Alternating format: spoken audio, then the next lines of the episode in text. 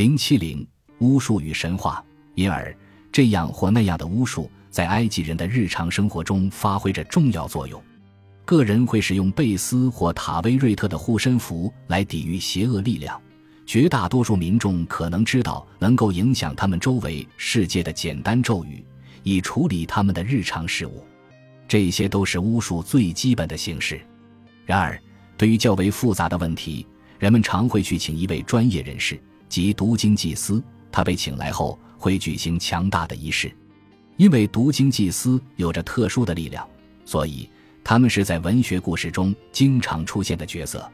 他们能把割下的头颅重新安上去，把蜡做的动物变成真正的动物，分开海水，赋予泥人生命。而事实上，他们是有知识、有文化的人，他们与神庙有关系，能够接触到大量的咒语，而且他们的施法方式相当奇特，威胁诸神。如果读经祭司被招来举行仪式，他会宣布说他控制了诸神，诸神要做任何他想做的事。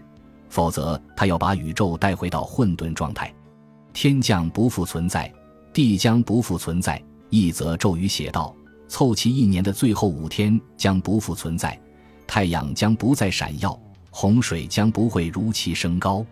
同时，祭司完全将自己与众神统一。例如，他宣称说自己是荷鲁斯或是托特，祭司将自己完全划入神的体内。这样，他将会获得该神所拥有的对宇宙的影响力。埃及咒语会援引许多神话事件，通过把目前的情况与神话中的先例联系起来，咒语就获得了力量。这种观念是这样的：如果咒语在过去对神有用，那么在现在同样是有用的。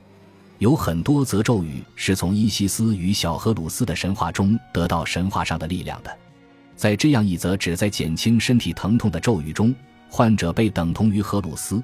之后，咒语详述了巫术治疗的措施，制作十九个这样的标志。它有着带两条倒钩的鱼叉的尖端。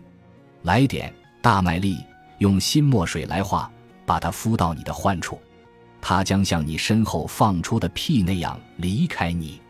这个咒语要被施于名字，它被用新墨水画在人的肚子。他的痛处上，莱顿纸草地三百四十八号，有些关于小荷鲁斯中毒或被蛰伤或需要抵御蛇蝎的神话，被记载在名为兹皮的碑上。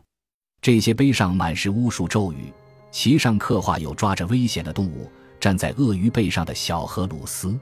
主持仪式的人把水浇在铭文上，水流过咒语就吸收了咒语的力量，然后人把水喝掉，这样。法力就进入了体内。